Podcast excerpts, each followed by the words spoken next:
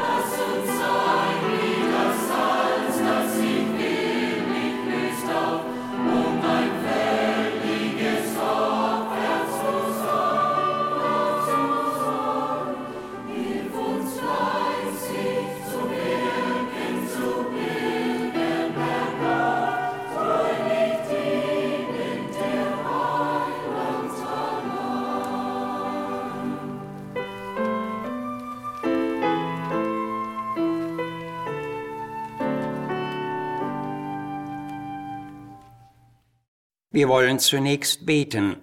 Ach Herr unser Gott, Dank und Ehre sei dir für deine bewahrende und segnende Hand über uns und über alle, die sich zu dir halten. Wenn deine Gotteshand uns segnen und formen kann, dann können wir etwas werden zu deiner Ehre. Denn unter deinen Segenshänden konnte schon mancher kleine, geringe Mensch nützlich und brauchbar werden in deinem Werk.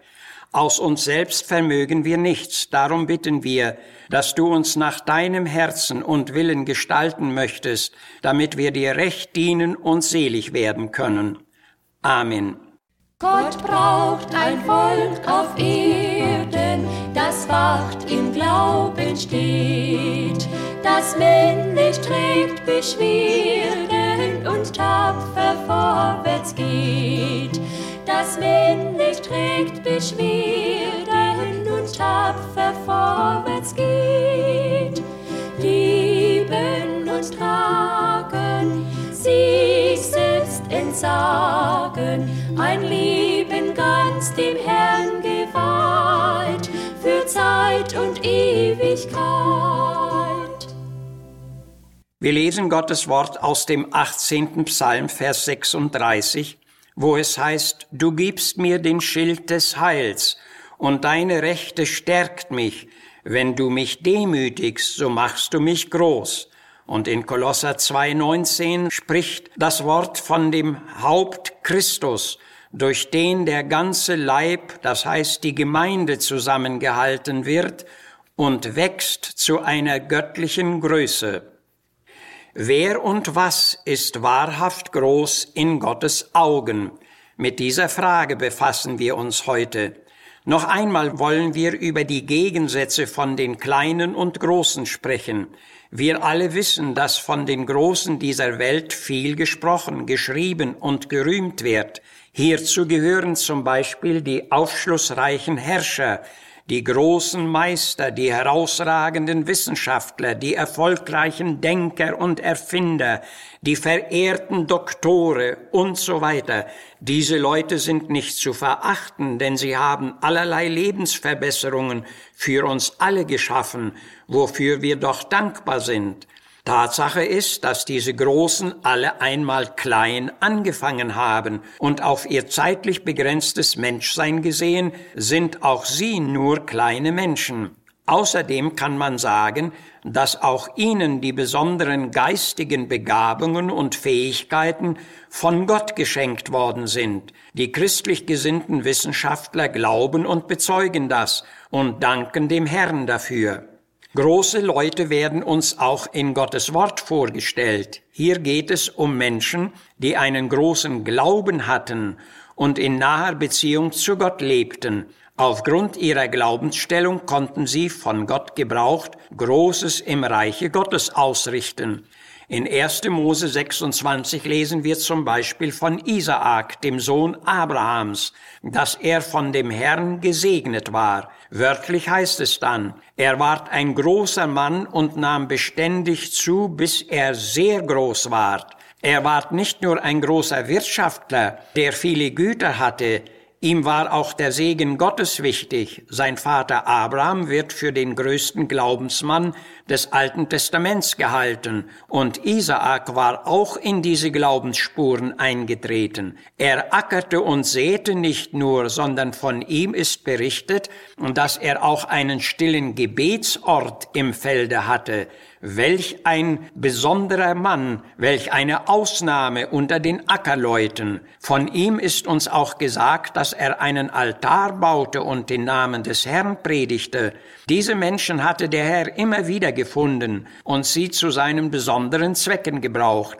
Sie waren zumeist kleine, schlichte Leute und richteten doch große und wichtige Dinge aus. Hätte es diese Menschen nicht zu allen Zeiten gegeben, so gäbe es sehr denkbar schon längst keine Gottesfurcht mehr in dieser Welt. Somit haben diese oft verachteten Zeugen Gottes der Menschheit aller Zeiten ein ganz großes und wichtiges Lebensgut erhalten.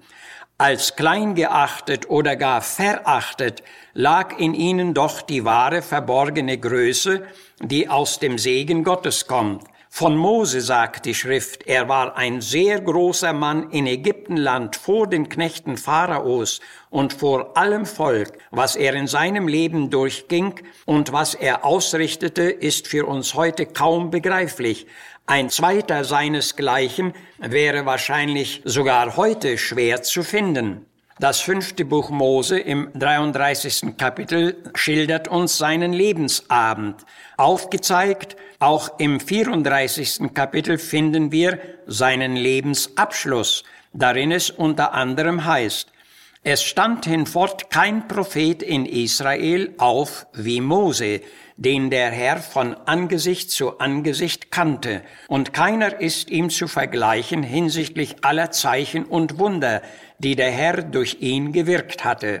Vom ersten bis zum letzten Buch der Bibel ist von ihm die Rede, und abgesehen von seinen vielen und großen zeitlichen Werken ist vor allem das zu beachten, was im Hebräerbrief von ihm gesagt ist. Wir wissen, dass er beim König Pharao im hohen oder gar höchsten Range stand, aber in Hebräer 11 lesen wir, er erwählte viel lieber mit dem Volke Gottes Ungemach zu leiden, als die zeitliche Ergötzung der Sünde zu haben und achtete die Schmach Christi für größeren Reichtum denn die Schätze Ägyptens, denn er hatte die himmlische Belohnung im Auge.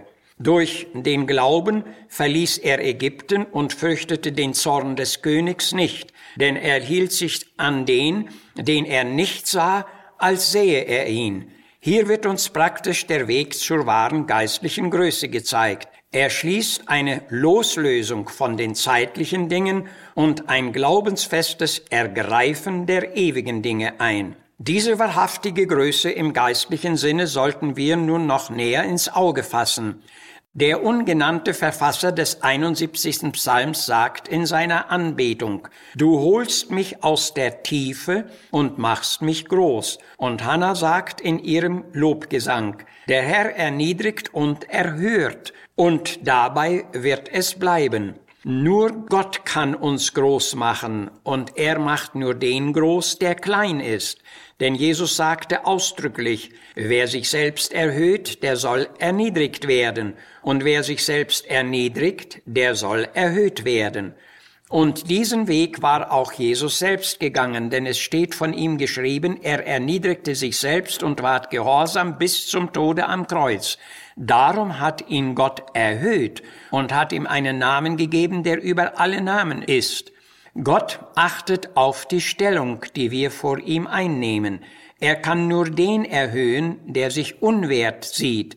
Er kann nur den stärken, der schwach ist. Er kann nur den heilen, der sich krank weiß. Er kann nur wirklich dem helfen, der sich hilflos sieht. Er kann nur den aufrichten, der sich vor ihm beugt. Er kann nur den reicher machen, der sich arm sieht. Und er kann nur den geben, der wirklich nehmen will. Das sollte jeder klar erkennen und verstehen. Groß ist im geistlichen Sinne natürlich der große Glaube, die große Liebe, die große Demut, die große Dankbarkeit und dergleichen. Und groß ist in Gottes Augen auch der kleine Mensch, der mehr von diesen geistlichen Gütern haben und besitzen möchte. Jesus sagte, selig sind, die geistlich arm sind, denn das Himmelreich ist ihr. Im Blick auf den großen Reichtum des Himmels wird sich der geistlich nüchterne Mensch immer arm sehen, und das ist die Stellung, in der man mehr haben und innerlich reicher werden kann. Paulus sagt, wir beweisen uns als die Armen, die doch viele reich machen, und als die nichts haben und doch alles haben. In dieser Herzensdemut sieht man sich klein und niedrig in den eigenen Augen, und das ist der Mensch, der bei Gott groß gehalten ist. Und über uns alle steht der große hohe Priester Jesus Christus, den wir alle brauchen. Gott helfe uns. Amen. Herr, wo sind Menschen, die dir dienen, die nach dir fragen, deinen Willen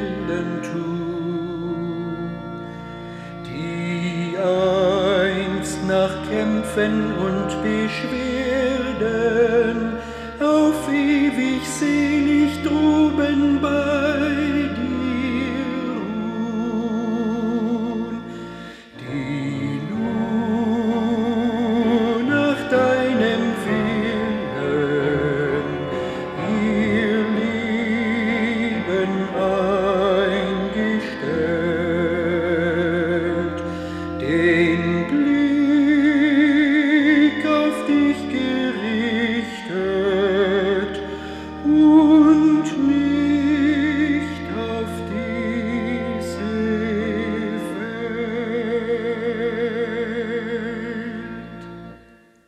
Schalten Sie bitte auch das nächste Mal wieder ein. Sagen Sie es auch anderen weiter, dass die Botschaft des Heils jede Woche um die gleiche Zeit ausgestrahlt wird. Dadurch tragen auch Sie zur Verbreitung des Segens mit bei. Wir würden uns über Ihre Zuschrift freuen. Missionswerk der Gemeinde Gottes e.V., Zimmerstraße 3, 32051 Herford.